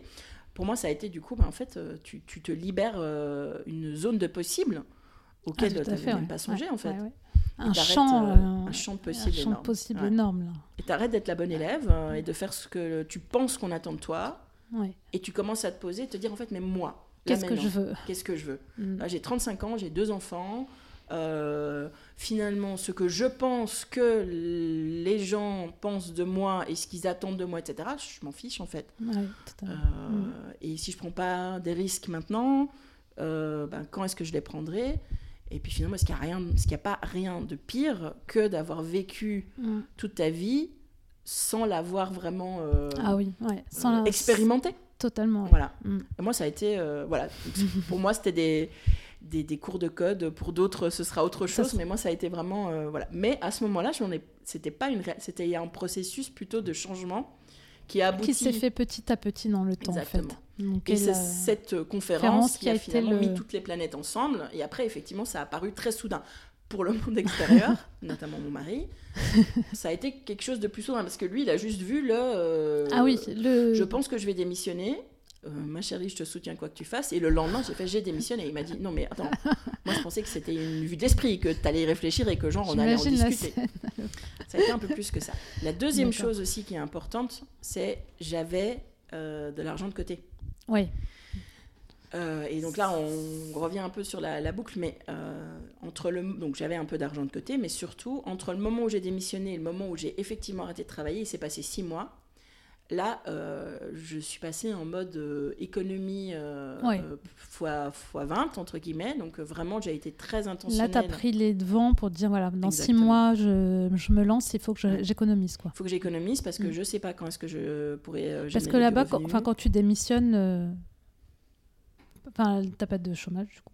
Pas, Bah non, parce que j'ai démissionné. t'as donc, démissionné, euh, non, mais pas, je veux dire, euh, t'aurais pas- a- pu négocier. euh, Alors, euh, j'aurais pu, je ne l'ai pas fait et je ne suis pas sûre que même si j'avais fait. Donc, en fait, à Luxembourg, tu n'as pas. ouais, c'est ce que te poser la question. Luxembourg, je une sais pas comment ça rupture, conventionnelle, ça totalement. Ça n'existe pas. D'accord. Et en fait, si ton employeur accepte que tu, enfin, accepte de te licencier Ouais. alors qu'en fait c'est toi qui veux démissionner, euh, il prend un risque en fait. Ah, Il prend un risque qu'après tu te retournes contre lui Ah, si jamais t'as pas trouvé ou que tu as changé d'avis, etc. Mm. Et, et en général, euh, ben tu gagnes. D'accord. Donc là, t'avais pas trop le choix, donc t'as démissionné. C'était démissionné, pas de salaire, euh, pas de chômage, Donc- rien. Donc économie pendant six mois. économie pendant six mois euh, parce que je me dis ben je sais pas combien ça coûte de créer sa boîte Euh, en plus tant qu'à faire euh, si tu lances une boîte en finance euh, ben voilà en termes de, de, de barrière à l'entrée c'est assez énorme je n'avais pas encore réalisé à l'époque à quel point c'était énorme Ouais, bah oui, parce que c'est quand même les Ouais, finances. J'imagine qu'il y a un investissement au départ qui doit être assez important Ouais. parce qu'il y a tout ce qui est bah déjà euh, développement et euh, tout ce qui est euh, protection en fait, tout toute protection des données qui est très importante et ça, ça a un coût en fait. protection des données et puis simplement réglementation donc tu Et, as ouais. un cadre réglementaire et, et simplement un, des, des- des frais, enfin des, une licence entre guillemets Mhm. à payer. Cette licence à elle toute seule, pour te donner une idée, c'est 35 000 euros par an. Ah oui, quand même. Juste pour avoir Juste le droit d'exercer. Ah ouais, d'exercer en, Euh, liste- ah ouais, en finance. Et ça, c'est rien parce que à ça, tu dois ajouter euh, des, des fonctions de contrôle euh, qui, de nouveau, sont pertinentes par rapport à la, finalement, à la sensibilité à la fois des données que tu gères, comme tu l'as dit, mais aussi de ton activité qui est Mm. tu gères l'argent des autres. Quand Ouais, même. bah oui. Euh, et donc, euh, tu as audit interne, audit externe euh, que tu dois avoir chaque année. Donc, en gros, on, avait, on a fait le calcul en, en- en coût opérationnel annuel, Mhm. t'es entre 75 et 100 000 euros. Donc, Ah tu oui. t'imagines combien tu dois déjà générer Ouais, de, de, de- Ouais, de- clients, bénéfices, de etc., clients pour, pouvoir, payer juste ça, ça. quoi. Ouais. Je dois t'avouer qu'à l'époque, j'avais une petite idée du monde, mais pas, Mais pas, pas de aussi- cette magnitude-là. Oh, ouais. D'accord. Je pense, d'ailleurs, c'est ça le- la beauté de. Tu ne sais jamais, Jamais. euh, à quoi tu vas être Je confronté, te sinon tu ne ferais au fur pas. et à mesure, c'est Exactement. sûr. C'est très bien. Il y a une petite dose d'inconscience là qui, qui est nécessaire. Et euh, mais donc ouais, donc ce que j'ai fait, je me suis dit ok, bon, pas de salaire pendant Six un temps mois. indéterminé, Mhm, donc ouais. euh, je m'assure d'avoir. Moi, j'avais deux ans. D'accord. Euh, deux ans devant moi, euh, pas deux ans de revenus, deux ans de dépenses. Donc j'ai aussi, on a fait des choix de, famille qui étaient quand même assez, euh, significatif. Il y a eu un avant et un après ma décision de lancer ma boîte, hein, parce que on a travaillé tous les deux en finance, gagnais excessivement bien ma vie. C'était moi qui étais entre guillemets le chef de famille d'un point de vue financier. Mhm. Et donc, si tu veux, ah bah oui. c'était du jour au lendemain, c'est ah c'est plus la même vie du ça coup. Ça n'a pas été la même vie. Mhm. D'un autre côté, rythme ça de te vie. rapproche aussi de ce qui est vraiment important. ça t'oblige à faire des choix et ça te permet aussi de voir tout ce que tu ne, tous les non-choix finalement en se disant bah juste tu, tu, tu vis avec le, le, le, flow euh, tu fais comme les autres mm. euh, etc et euh, puis tu dis mais en fait j'ai pas besoin de tout ça et là aujourd'hui ben oui mon argent mon temps il est investi dans autre chose mais qui pour moi me te nourrit m'épanouit beaucoup plus mm. voilà après ben il y a une réalité aussi c'est que c'est mon projet moi je m'épanouis mais les conséquences de ce choix, bah, il n'y a pas que moi qui les vis. Il y a mon mari et il y a mes enfants. Et donc voilà, ça c'est aussi un, peu un. c'est important qu'ils te soutiennent. Qu'ils te soutiennent, et puis même s'ils te soutiennent au début, quand ça commence à durer, c'est, en fait c'est toujours sur la durée. À un moment donné, euh, tu peux faire des sacrifices pendant cinq mois, mhm. ça va. Mais quand tu commences à dire c'est pas des sacrifices, c'est un autre style de vie, mhm. parce que ben, euh, monter une boîte ça prend du temps. Euh, et qu'entre-temps, tu te dis, ben, en fait, même le jour où, où je, je, récupère, entre guillemets, un niveau de, de, de revenus. J'ai pas envie mm. de le mettre dans ces mêmes choses euh, parce qu'il y a tellement de choses plus importantes que j'ai envie de faire avec ça. Euh, bah, il faut que tout le monde te suive parce que sinon bah, ça crée des, ça fait des, tensions. Euh, donc là j'ai de la chance, mais ça n'est pas sans tension. Quand je dis que j'ai de la chance, c'est-à-dire qu'on arrive à surpasser mhm. ces épreuves-là. Mais il y a quand même beaucoup de, il y a beaucoup de, de, moments de, doute et puis de frustration aussi. tu vois, où tu dis parfois, tu dis, bon, bah, je travaille deux fois plus dur. Euh, ça, me, ça, nous, nous, prend finalement une énergie mentale au niveau familial, parce que, mhm. ben, que ça soit en termes logistiques, euh, en termes de stress, de, disponibilité mentale, etc., t'es pas toujours euh, au mhm. mieux. tu dis, moi j'aimerais bien pouvoir en profiter, quoi, juste de pas devoir entre guillemets, refuser, enfin, tu vois, le, refuser certains trucs à tes enfants, ou faire attention, mhm. etc. Parce que tu dis, ben non, là, voilà, la boîte, elle est encore à son début, donc euh, il faut faire gaffe parce qu'on ne sait pas ce, que, de quoi demain sera fait. Et, euh, c'est vrai qu'il y a des fois où tu dis. Euh, ouais, il y a des fois, c'est vrai que tu. Bah, il y a des hein. jours où tu doutes et puis tu es un peu dans le bas, quoi. Vraiment là. Ouais, c'est pas facile. Ouais. Est-ce que, est que j'ai. Pourquoi? En fait, moi, c'est surtout c'est pourquoi, est-ce que je m'inflige ça? Pourquoi mm. est-ce qu'il me faut ça pour me réaliser? Euh, Je me dis, ouais, in fine, pourquoi est-ce que je suis pas juste. Euh, je me, pourquoi est-ce que je me contente pas en fait voilà c'est ça d'une vie mm. euh, sans euh, avoir besoin de, changer le monde d'avoir de l'impact de sentir ce besoin de sens parce que fini ce serait quand même vachement plus facile mm. Mais voilà c'est comme ça c'est comme ça donc tu avais ce besoin là tu l'as ressenti tu es plus fort que toi quoi donc et, soit tu vis en étant malheureux et je pense que c'est pas bon non plus c'est pas bon pour, même pour le couple et la famille hein. et pour tes enfants exactement après il faut trouver le bon équilibre mais, euh, donc voilà. Et justement, alors comment tu démarres son projet euh, de Star Tellers? On En fait, on a eu de la chance. On a, on a commencé euh, à faire des, tu sais, des concours de pitch. Ouais. Et on va être, je suis totalement honnête, on était au bon moment, c'est-à-dire que c'est des sujets qui, qui portent euh, pas forcément toujours pour les bonnes raisons, hein, parce qu'il y a mhm. aussi beaucoup euh, d'appropriation. Euh, exactement, de récupération. de, exactement. De récupération, exactement. Ça fait mhm. bien de finalement créer en tant qu'entreprise absolument pas divers, enfin, tu mhm. oui, depuis ouvert à la diversité. depuis trois ans, on le, on le sent comme. Oui, hein, Il y a pas mal de projets autour. On est d'accord. On va financer un concours pour aider des jeunes entrepreneuses et comme ça, on s'achète en fait notre caution morale. Ouais. Voilà. Bon, en même temps, ça permet comme eh bien, d'avancer sur des projets féminins. Il y a un moment pas plus mal. Euh, il faut être pragmatique. Quand tu es entrepreneur, tu n'as pas le choix. Et donc tu te dis, eh ben, écoutez, vous savez quoi? Utilisez-moi comme caution morale, je m'en fiche. Pas parce que, in fine, euh, dans 3 ans, dans 5 ans, euh, bah, peut-être c'est moi qui vous offrirai un prix pour avoir pour l'effort, peut-être. Je sais pas. non, mais sérieux, il y a un moment donné, tu dois aussi être pragmatique. Euh, totalement. Euh, et donc, on en a, on en a gagné euh, plusieurs, ce qui nous a permis en fait d'avoir le fonds d'amorçage. Bon, évidemment, on a aussi nous mis de l'argent, de l'argent dedans. et puis, on a fait, donc ça c'était 2018. Donc 2018, milieu d'année, je crée la structure. avec le recul, j'aurais dû la créer plus tard. Mhm. Euh, parce qu'il y a un truc complètement absurde euh, pour moi, mais qui est une réalité, c'est que la prise de date dans la création d'entreprise détermine plein de choses. Excuse-moi, juste avant de te laisser continuer, est-ce que pour celles qui nous écoutent, tu peux bien préciser ce que c'est que Star Tellers Alors, Star Tellers, c'est une plateforme d'investissement euh, donc une entreprise d'investissement qui est réglementée par, euh, par le régulateur luxembourgeois, euh, qui peut opérer partout en Europe et qui fournit à ses clientes et ses clients une gestion qu'on appelle pilotée. C'est-à-dire que tu viens avec une envie d'investir ou un questionnement sur est-ce que je suis prête à investir, donc est-ce que j'ai assez d'argent, est-ce que je peux me le permettre, est-ce que je, je, suis en mesure de comprendre euh, euh, ce, que je, ce, dans, quoi ce dans quoi j'investirais exactement. Mhm. Et euh, on fait avec toi ton profil d'investisseuse. Qu'est-ce que ça veut dire? On s'intéresse à laissons le rendement, l'argent de côté. Quels sont tes objectifs de vie mhm. que cet argent pourrait financer? En fait, de quoi?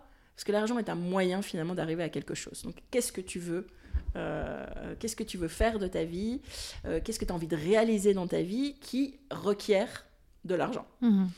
euh, et à quelle échéance. et ça, ça détermine finalement ton plan financier. Dire, ben, en fait, chaque projet de vie qui a besoin d'un financement, bah, c'est un portefeuille d'investissement. Aussi simple que ça. le fonds d'études pour tes enfants, un projet d'investissement.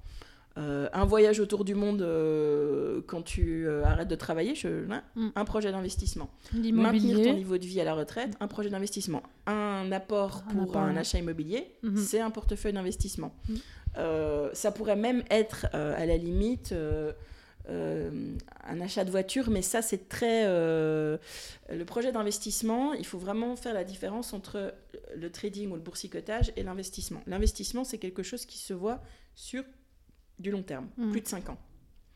Euh, donc, si tu envisages d'acheter une voiture dans les deux ans et que tu as besoin euh, d'un montant là, le problème c'est que les marchés sont tellement euh, cycliques que tu dis un cycle, ah c'est à peu près 5 ans. Mm-hmm. Ça veut dire que si tu investis et que tu as besoin de l'argent 5 ans plus tard, la probabilité que ton capital se soit apprécié tout en ayant passé des cycles hauts et de bas est assez importante. Par contre, sur deux ans, il est beaucoup moins. La volatilité est très grande et donc tu peux te retrouver avec euh, avoir investi 10 000 euh, et te retrouver avec 8 000 au moment où tu vas acheter ta voiture. Donc c'est pour ça qu'on dit mm. tout ce qui est de moins de 5 ans, on recommande de plutôt s'orienter vers des produits d'épargne avec un capital qui est relativement garanti. Mm-hmm. Euh, l'investissement comporte des risques, mais c'est ce risque justement qui te permet d'être rémunéré. Parce qu'en fait, l'investissement, ça rémunère le risque que les investisseurs sont prêts à prendre. Pas de risque, pas de rémunération.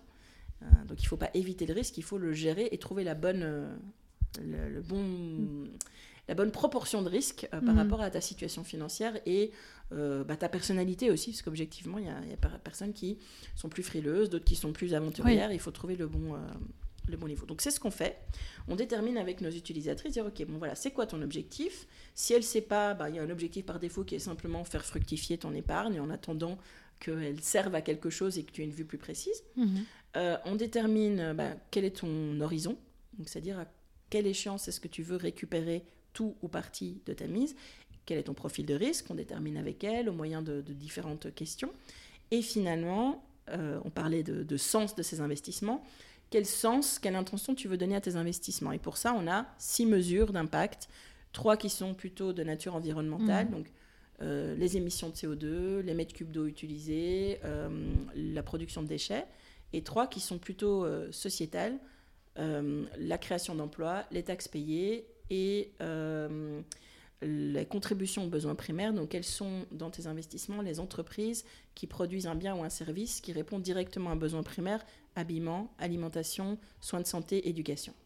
D'accord.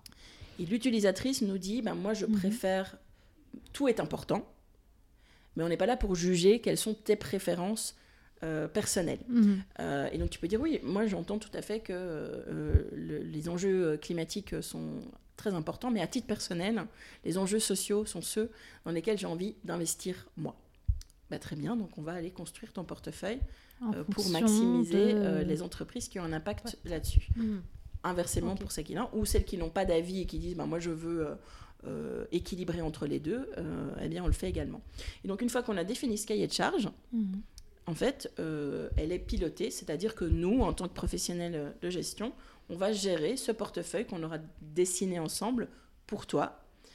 et à tout moment dans l'application, évidemment, tu vois comment ce portefeuille se comporte en termes de performance, de risque, et puis ces fameuses mesures d'impact. Et tu peux également aller chercher dans ces mesures d'impact quelles sont les entreprises qui génèrent en fait cet impact, qu'est-ce qu'elles font, dans quoi mhm. est-ce qu'elles sont actives? Euh, et donc, ça te permet également d'avoir une vue plus fine de... En fait, il y a énormément euh, d'entreprises, de, de, projets, etc., qui œuvrent euh, pour certains, voilà, sur certains piliers, qui font pas la une des journaux, mais mm. qui sont hyper intéressantes et qui te conscientisent aussi sur le fait ah oui j'avais même j'avais même pas euh, réalisé en fait que euh, euh, ça aussi c'était un enjeu. Mm. Un exemple, on a des entreprises qui sont actives dans le cycle de l'eau. Oui. Eh bien là-dedans, tu as des entreprises qui sont responsables de la, la, je sais pas comment on nous dit en français, la sanité de l'eau, enfin en tout cas de rendre les eaux usées à nouveau potables. Ben, ça, ça, implique euh, une certaine chimie, euh, ensuite ça implique aussi une certaine, la distribution de l'eau dans les endroits où, euh, où il n'y en a pas pour la rendre accessible au plus grand nombre.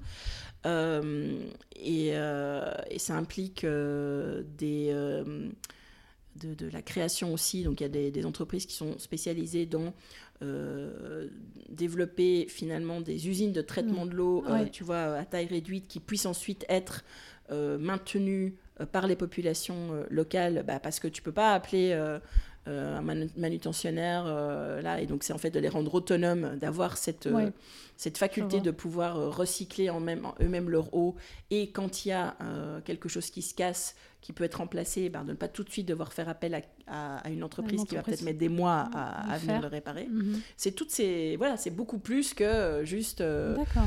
Ça, c'est des euh, sociétés qui ont aussi besoin d'investissement, d'investisseurs. Exactement. Qui, sont, qui, ont un impact directement. Oui, bah, c'est des sociétés qui, qui, font appel en fait à l'épargne publique, pour, mm. pour se développer et, mm. et pour grandir.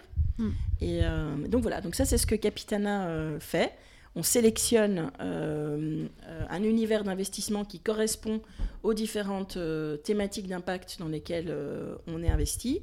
On construit des portefeuilles qui soient adaptés à chaque utilisatrice ou chaque utilisateur. Mhm. Et ensuite, on gère au quotidien les portefeuilles pour qu'ils répondent toujours au cahier de charge qu'on s'est fixé. Voilà. D'accord, oui j'ai vu.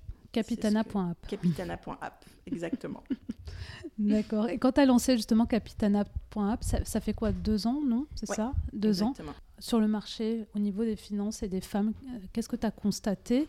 Et comment tu es allé à leur rencontre? Parce que j'ai l'impression aussi que les femmes, euh, il n'y en a pas beaucoup qui investissent parce que, comme tu disais, le langage euh, de l'investissement ne leur parle pas. C'est un, ça leur paraît difficile, trop lointain de, leur monde et, euh, qu'elles ont besoin donc d'être sensibilisées à ça, qu'on leur parle peut-être de femme à femme avec un langage qui est peut-être plus euh, moins moins de jargon, on va mhm. dire. Et qu'est-ce que tu comment justement toi tu es allé euh, à leur rencontre pour parler de Capitana et de l'investissement au féminin? On a fait beaucoup. Alors d'abord on a on a fait beaucoup d'interviews euh, et à chaque fois, c'était, tu vois, euh, des amis. Et puis, est-ce que tu as trois noms à me recommander euh, de personnes qui accepteraient, tu vois, de, témoigner pour nous? On a fait des focus group, à la fois sur en, à Paris, en, à Bruxelles et puis à Luxembourg aussi. Pour, comme je dis, il y a des différences culturelles quand même aussi dans l'investissement. Et même mondial, hein. j'ai vu les chiffres, c'est, enfin, en termes d'investissement, les femmes dans le monde, euh, les, en Inde, les femmes investissent beaucoup plus. Beaucoup plus, 47% contre 20% en France. c'est C'est assez énorme quand même, 27% de différence. Et c'est lié euh, de nouveau hein, culturellement, euh, mm. notamment aussi les pays anglo-saxons. En moyenne, aussi bien les hommes que les femmes investissent beaucoup plus que, enfin beaucoup plus, sont beaucoup plus nombreux mm. à investir que chez nous. Je veux dire, la France, la Belgique, euh, sont vraiment des, des, pays où malheureusement l'éducation financière est vraiment en moyenne assez basse et qui a une aversion euh, à l'investissement qui, est culturelle, historique, mhm. favoriser euh, des livrets A ou enfin aujourd'hui ils ne te protègent même pas de l'inflation. Donc en fait tu perds du pouvoir d'achat en laissant ton argent sur un livret A, mais culturellement c'est très compliqué de casser ces barrières et c'est aussi lié justement à cette éducation financière. Mm. On n'en parle pas du tout, euh, ni dans les écoles. Euh, oui, c'est ça, exactement. Euh, mm. Donc, ce que tu vois en fait dans les, femmes avec qui on a échangé, on a essayé aussi différentes tranches d'âge, différents milieux socio-économiques, parce qu'il ben, y en a qui sont plus ou moins privilégiés. Mhm. tu vois, bon, si tu as des parents qui travaillent en finance, forcément, tu auras plus d'affinité sans doute avec le secteur que si tu viens d'un milieu, par exemple, où les deux parents sont fonctionnaires.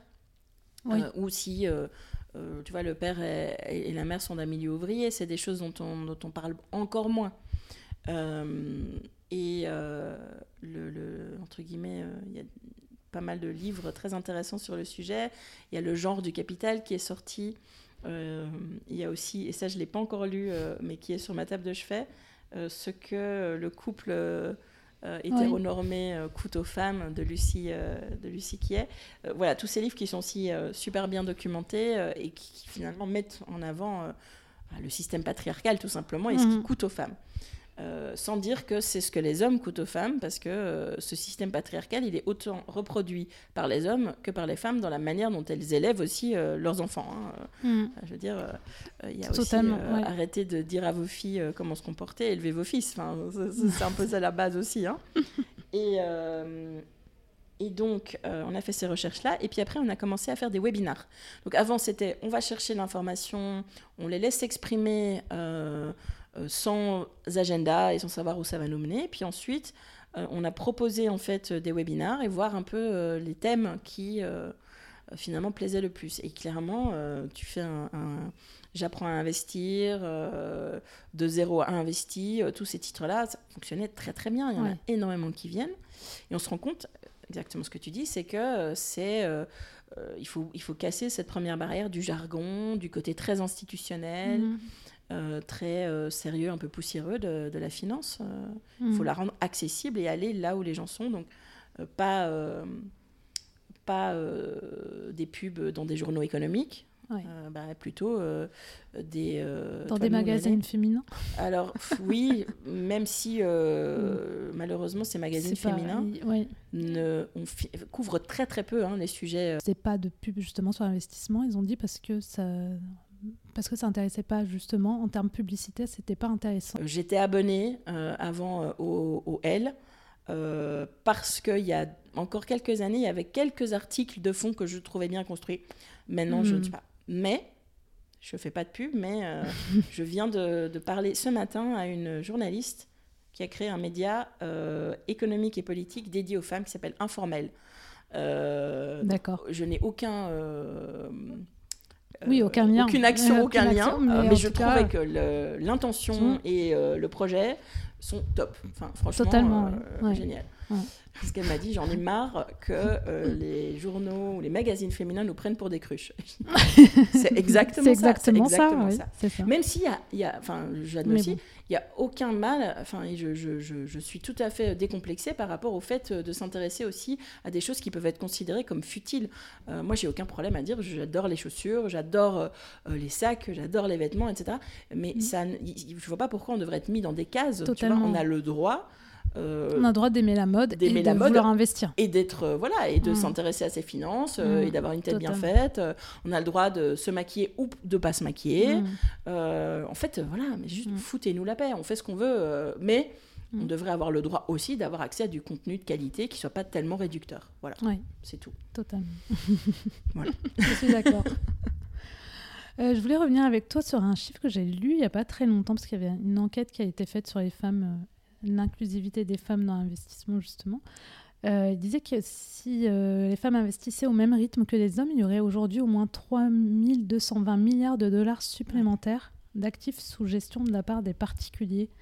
Donc, ce qui est énorme. Donc, euh, aujourd'hui, après faire encore épargner, donc l'investissement, c'est pour elle, c'est encore. Y y a, on en avait parlé justement avec Hélène. Il y a pas mal de de mythes autour de ça. Mm-hmm. J'imagine que tu l'as vu toi aussi euh, quand tu as interrogé les femmes et que tu as fait tes masterclass. Euh, comment justement on déconstruit un peu ces mythes que, Notamment, il y, en a, trois gros. Hein, c'est pas fait pour nous. Est-ce qu'il faut aussi beaucoup d'argent Alors apparemment, d'après l'enquête, les femmes pensent qu'il faudrait 50 000 dollars par an pour pouvoir investir. Donc c'est absolument pas. Donc euh, sachant qu'on ne gagne pas à peu près ce qui fait à peu près 4000 dollars par mois. Donc euh, si tu as 50 000 dollars par an, tu as moins besoin d'investir que si tu as 25 000 dollars par an. Enfin c'est mathématique. En fait, c'est ça qui est Mais c'est des idées, c'est des mais idées je, comprends. Mais, pourquoi Parce que l'industrie du conseil en investissement, qui en fait quand tu ne connais rien et que tu n'es pas à l'aise avec le sujet, mhm. aujourd'hui c'est quoi C'est des plateformes où tu fais tout toi-même.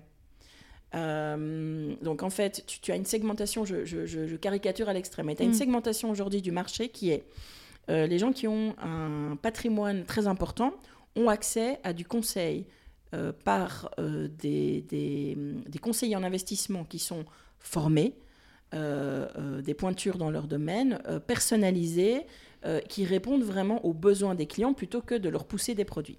Si tu descends dans la gamme, les personnes qui sont ce qu'on pourrait dire aisées, c'est-à-dire qui ont un certain euh, revenu, mais qui sont, on parlait en, tranches, si tu veux, ceux qui ont euh, entre, euh, on va dire, alors ça dépend des pays, mais 200, 200 et 500 000 euros d'actifs sous mhm. gestion.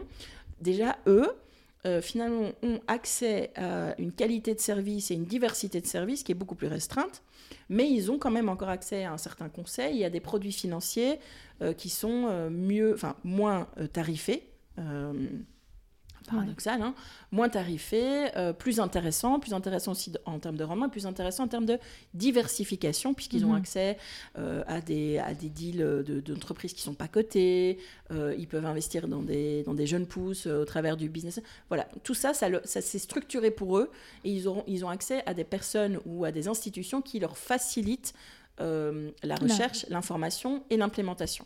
Quand tu descends encore dans, et qu'on parle donc de monsieur et madame tout le monde, euh, et ben là, en fait, tu te retrouves avec euh, donc soit de ces plateformes effectivement où tu peux investir toi-même et où en fait il a été démontré hein, que le rendement de tes portefeuilles là-dessus est en général très mauvais parce que tu ne fais pas des bons choix d'investissement parce que simplement tu réagis aux annonces du marché. Donc en général, quand il y a une action qui est hype ben, et que tu, tout le monde en parle, c'est que c'est déjà trop tard. Or, tu vas rentrer.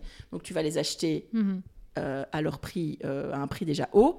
Et puis, euh, bah, justement, c'est une bulle. Donc, à un moment donné, on va se rendre compte qu'elle est surinvestie, qu'elle est surévaluée. Donc, les investisseurs vont commencer à, sortir. Le prix va baisser, baisser, baisser. Au mhm. plus il baisse, au plus les investisseurs prennent peur, en particulier ceux qui sont moins éduqués. Et donc, ils continuent à vendre. Le prix continue à baisser. Et c'est là où monsieur et madame tout le monde va dire Ah non, non, là, c'est bon, j'ai trop perdu, je vends. Donc en fait, mm. ils ont acheté au plus haut et vendu au plus bas. Donc perte maximale. Ça, c'est typique euh, des investisseurs. Et c'est normal. De nouveau, c'est tout à fait normal et, humain comme comportement. Et en fait, donc tu as soit ces plateformes, soit tu vas chez ton banquier et tu es face à un conseiller qui est censé être un couteau suisse. il n'est pas formé pour être conseiller en investissement. Pourquoi? Parce mm. qu'il vend euh, des produits euh, de, de, compte courant, euh, des cartes de crédit, du prêt immobilier, de l'épargne. de l'épargne. Mm. Pour peu, il peut servir aussi des petites et moyennes entreprises ou des auto-entrepreneurs. Donc, mm. il y a tellement en fait de cordes à son arc qu'il peut pas être entre guillemets formé à tout. Mm. Il y en a, si tu as de la chance, tu trouveras certains qui ont en fait une affinité particulière avec ça et qui vont le faire, mais la majorité en fait n'est pas là. Et donc qu'est-ce qu'ils ont dans leur escarcelle Des produits maison euh, qui sont ou pas adaptés à ce dont tu as besoin, qui sont en général pas adaptés à ce dont tu as besoin parce qu'ils sont assez chers. Mhm. Euh, les frais en fait euh, dessus sont nettement plus importants que ce que tu peux trouver en fait par toi-même sur ces plateformes. Mais là, le problème c'est comment tu les comment tu les agences et comment tu les mhm. suis. Et donc, il y a une injustice là aussi parce qu'en fait, tu dirais mais ce conseil.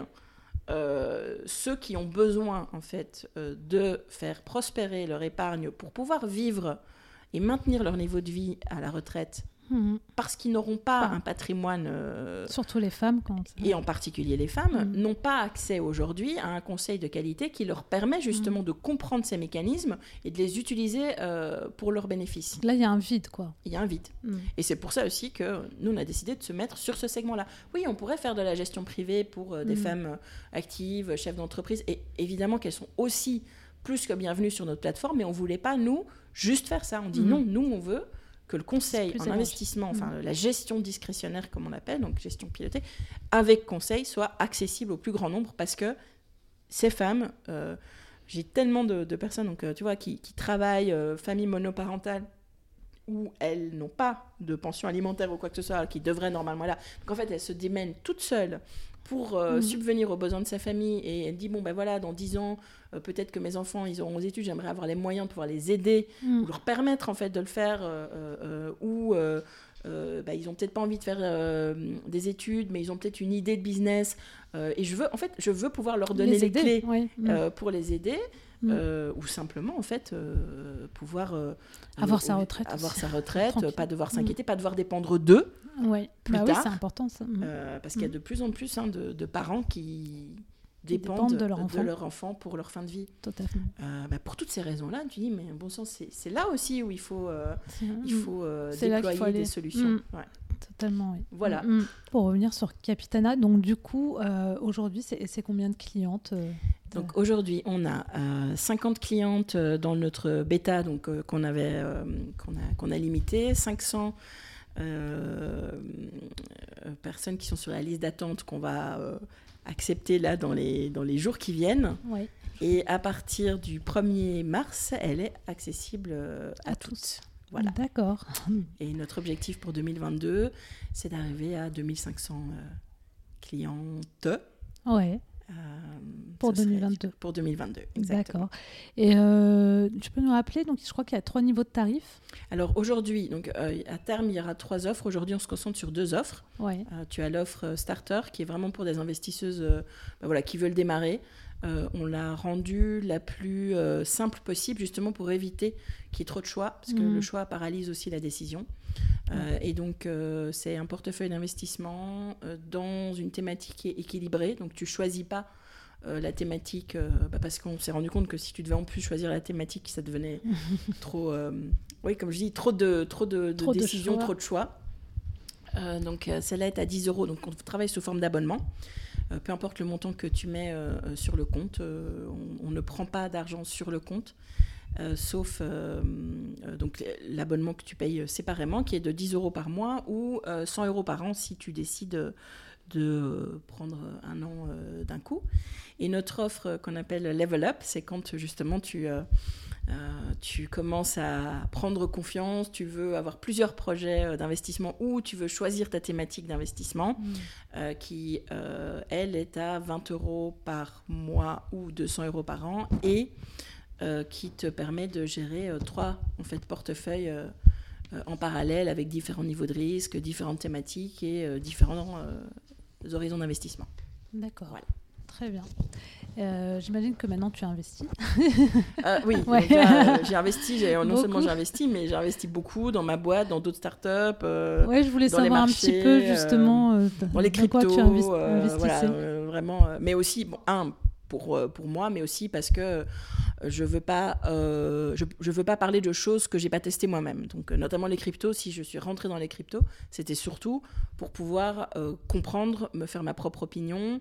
euh, ben, faire moi-même le, pro- le, le- le- en fait, le parcours hein, d'investisseuse euh, parce que bon, bah, dans les cryptos c'est encore une fois un peu C'est différent différent. tu as Mhm. plein de plateformes, tu as plein de moyens de, différents d'investir. Et euh, les startups, euh, ben, j'ai investi, j'ai eu beaucoup de chance euh, parce que j'ai investi euh, dans des plateformes comme Sidar qui te permet d'investir dans les, les premiers tours de, de startups. Euh, J'investis essentiellement dans les fintech parce que c'est ce que je connais. Donc quand tu fais des investissements en direct dans des startups, il faut quand même mieux maîtriser Le sujet. le, le sujet. Donc voilà, donc j'ai investi dans, dans quelques startups qui, qui entre-temps sont devenues, euh, je ne sais pas si on peut encore les appeler des startups, parce qu'ils sont devenus assez grosses et euh, voilà. Et puis ben, j'ai investi dans ma propre boîte évidemment. Et puis j'ai un portefeuille euh, d'investissement chez Capitana et en dehors, voilà. Et quand je dis que j'investissais pas avant, euh, c'est pas vrai. Parce que mais je fais exactement le même, le même raccourci que beaucoup de mes clientes investisseuses. En fait, je n'ai pas investi, euh, je n'ai pas pris la décision euh, consciente d'investir, mais en fait, euh, j'avais déjà un portefeuille d'investissement parce que ben, mes jobs corporate me finalement me donnaient, enfin, j'avais une partie de ma rémunération était sous forme de plan de pension et de, contrats en fait d'investissement. Donc j'avais déjà des portefeuilles d'investissement. Et puis j'avais aussi les contrats d'assurance vie classiques. J'ai jamais considéré ça comme des investissements parce qu'en fait, j'ai jamais fait le choix de dire oui, ok, je vais investir euh, là-dedans, là-dedans et là-dedans. Quoi. Mais en fait, j'avais déjà pas mal de, de poches et c'est après en faisant le compte et puis surtout quand moi je discute avec mes, mes investisseuses et qu'elles disent j'ai jamais investi et puis qu'on fait le bilan et je fais mais si en fait t'es déjà investi et t'as même déjà pas, mal, investi euh, et là du coup c'est un peu le ah oui c'est vrai en fait euh, voilà et puis ben j'ai investi dans l'immobilier surtout ça c'était enfin j'ai investi dans l'immobilier j'avais 25 ans ah, j'ai tout de suite acheté. Euh, déjà commencé tôt. Voilà. Donc, euh, mais mes investissements euh, conscients et intentionnels, voilà, ça fait cinq ans que je construis ces, ces, différentes petites briques. Et, et, voilà. Mais moi, j'ai un profil plutôt dynamique. Je pense que quand tu es un entrepreneur, de toute manière, le risque est quelque chose avec lequel tu vis. donc, j'essaye quand même de, diversifier parce que bah, quand tu es déjà fortement investi dans ta boîte, euh, bah, il faut essayer de dérisquer euh, par ailleurs. Donc euh, voilà. Parler de crypto, c'est le moment d'investir. Euh, moi, je crois qu'il n'y a jamais de bon ou de mauvais moment. C'est le meilleur moment, c'est d'investir, c'est de rentrer dans le marché et, de rentrer. Exactement. D'accord. Il faut y aller, quoi. Euh, et euh, pour les cryptos, je dis, il y a les cryptos de Caro. Il faut suivre les cryptos de Caro. c'est une chouette, super chouette newsletter. elle explique, elle explique bien. Et puis surtout, comme elle a, en fait, elle a pris son parcours de débutante pour, enfin voilà, elle pour expliquer et justement. Elle explique. Mm. Et je trouve que du coup, c'est super parce qu'elle elle le rend accessible. Voilà ce qui est quand même un sujet qui est quand même assez complexe. Donc, euh, donc voilà. Mais moi, oui, moi, je, je, suis vraiment une investisseuse qui euh, qu'on appelle buy and hold. Donc, c'est-à-dire, euh, j'achète et j'investis sur le long terme. Donc, je ne vais pas regarder le cours du Bitcoin tous les jours ou de l'Ether tous les jours parce que. Oui, et puis ça, ne sert à rien. Ça. ça, ne marche pas comme ça. Et puis, et puis ça demande un temps de dingue, en fait. Il y il y en a qui font fortune euh, là-dessus, mais il y en a beaucoup qui se plantent aussi. Et ça, ben, on n'en parle pas dans des vidéos YouTube, évidemment. Euh, et puis, ça demande, enfin, c'est un job full-time pratiquement, hein, euh, de trader. Moi, j'ai un cousin qui fait ça. Bah. il, fait, ça toute la nuit. Ouais, ça m'étonne pas. c'est ça, ouais. Il dit pour être aux mêmes horaires que les autres marchés. Que les autres marchés, exactement. mais bon, il ne fait que ça. voilà. Bah, voilà, il faut, il, faut, il faut le vouloir. Après, c'est un métier. C'est un choix. En fait, c'est un métier. Totalement. Mm. Exactement. Ok, bah merci beaucoup. Je vais terminer par les dernières petites questions. Gaëlle, c'est quoi tes prochains défis pour l'année 2022 alors, l'année 2022, bah, c'est d'atteindre mes objectifs de, clients. Donc, vraiment de, rencontrer euh, euh, le marché et, comme on dit dans le jargon euh, startup, de trouver ton product market fit, hein, de vraiment m'assurer qu'on rencontre le public et puis, le cas échéant, adapter vraiment l'offre pour, pour rencontrer les besoins de, de nos utilisatrices.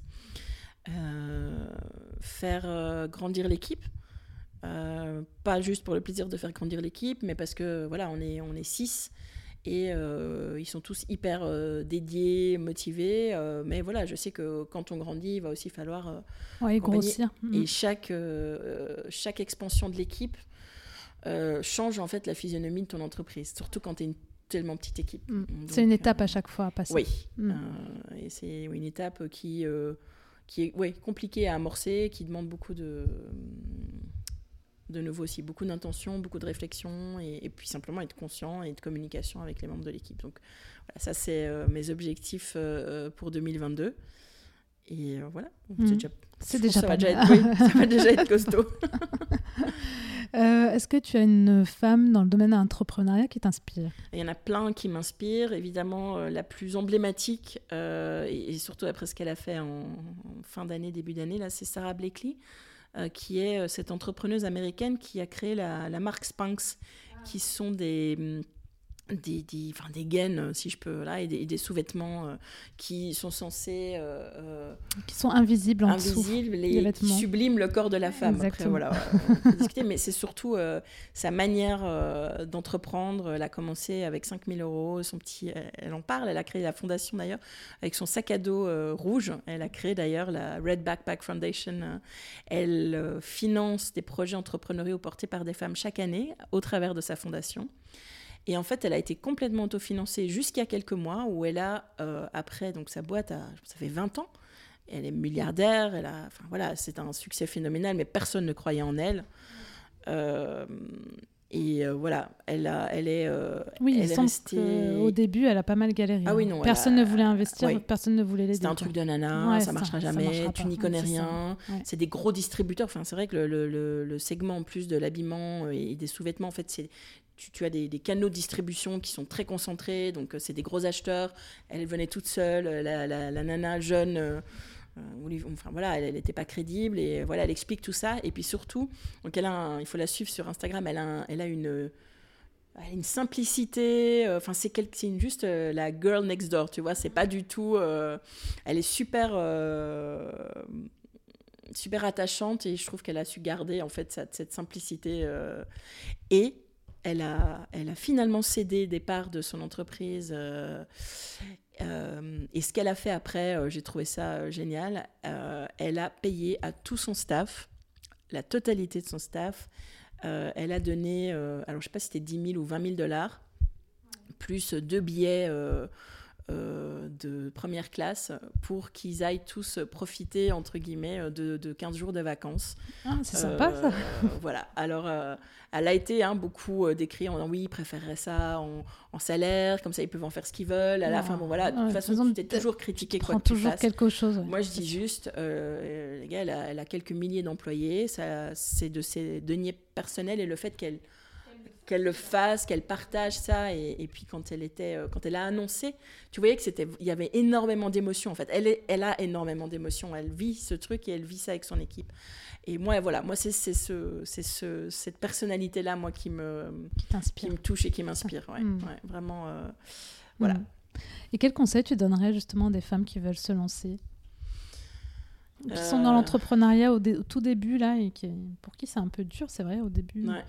Au début, on est très motivé, puis il y a des moments plus difficiles.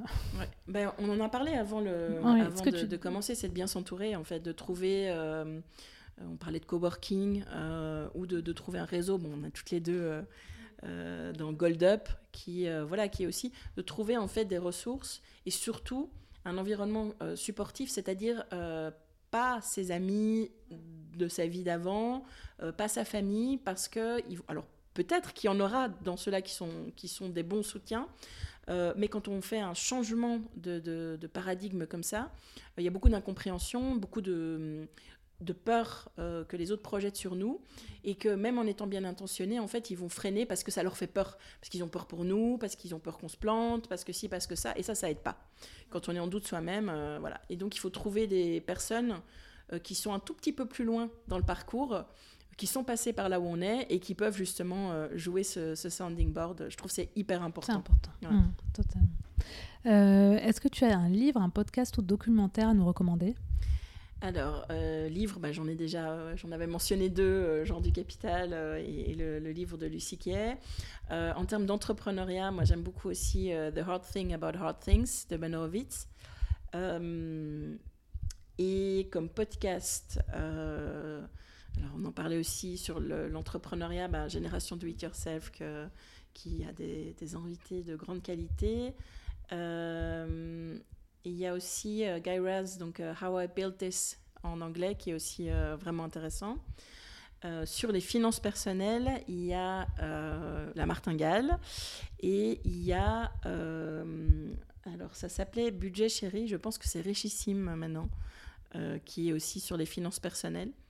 Euh, voilà, c'est ce que je peux te donner euh, comme ça. C'est déjà pas mal. Hein. bah merci, oui, bien sûr. Ma juste valeur euh, pour tout ce qui est rémunération, négociation salariale. Exactement. D'accord. Je mettrai dans les, dans les recommandations. INSAF, que je salue. D'accord. Est-ce que tu as un mantra qui t'accompagne? Ah oui, il vient pas de moi, mais c'est une phrase euh, qui, euh, que j'adore et que je ressors tout le temps. Euh, alors en anglais, c'est Don't ask for permission, ask for forgiveness instead. Donc ne demande jamais la permission, excuse-toi si, si tu dois t'excuser. qui est vraiment, je l'ai observé dans toute ma carrière, c'est en fait, on est conditionné par, mais on peut pas on peut pas le faire ou ça n'a jamais été fait. Et en fait, tu te rends compte que euh, en arrêtant de te demander la permission et en essayant juste en disant je vais le faire, euh, tu te libères d'énormément de barrières. Et oui, évidemment, parfois tu vas aller trop loin, parfois tu vas passer des lignes euh, et on va te, on va te retoquer, etc. Bah, tu t'excuseras à ce moment-là. Tu demanderas pardon. Tu dis, ok, bah, j'avais pas réalisé que la limite, elle était là. Mais au moins, tu auras essayé. Et sans doute que tu auras un tout petit peu, tu vas pousser cette limite que tu te mets à toi-même ou que les autres essayent de t'imposer. D'accord. Y aller et pas s'excuser euh, Voilà. pour, Et pour oser. essayer. Oser. Exactement.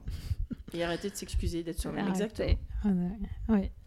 Euh, bah, merci beaucoup. Si on veut t'écrire, te retrouver, donc euh, Sur LinkedIn. sur LinkedIn. Avec grand ouais. plaisir. Euh, capitana.app et puis il y a le, notre, notre chat si c'est lié au produit en tant que tel. Et Instagram. aussi. Instagram, bien sûr. Ouais, voilà. Mais si c'est à moi, c'est LinkedIn dans mes les messages en général. Je réponds. Je réponds pas toujours tout de suite, mais je réponds. Bah, merci beaucoup. Je te laisse le mot de la fin, Gaëlle. Bah, merci beaucoup à toi. Fatima, je trouve que voilà, c'était une super discussion. euh, puis j'ai adoré faire ta connaissance. Et puis je trouve que Bah, ton aussi. podcast est hyper inspirant.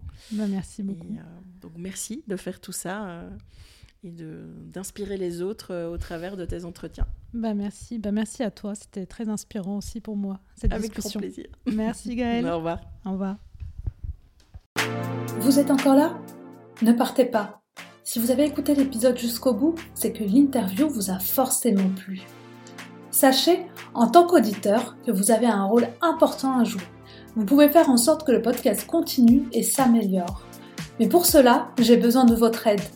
Et pour ce faire, rien de plus simple. Il vous suffit de prendre une toute petite minute pour noter et commenter l'épisode sur iTunes. C'est vraiment pas grand chose, mais c'est tellement important pour moi. Je vous invite aussi à vous abonner à la newsletter sur le site de newwomanboss.fr pour rester au courant des derniers épisodes et sachez que je suis à votre disposition pour échanger. Vous pouvez me retrouver sur Instagram ou sur LinkedIn. Merci encore d'avoir écouté l'épisode jusqu'au bout et je vous donne rendez-vous la semaine prochaine avec une nouvelle invitée. Très belle semaine à vous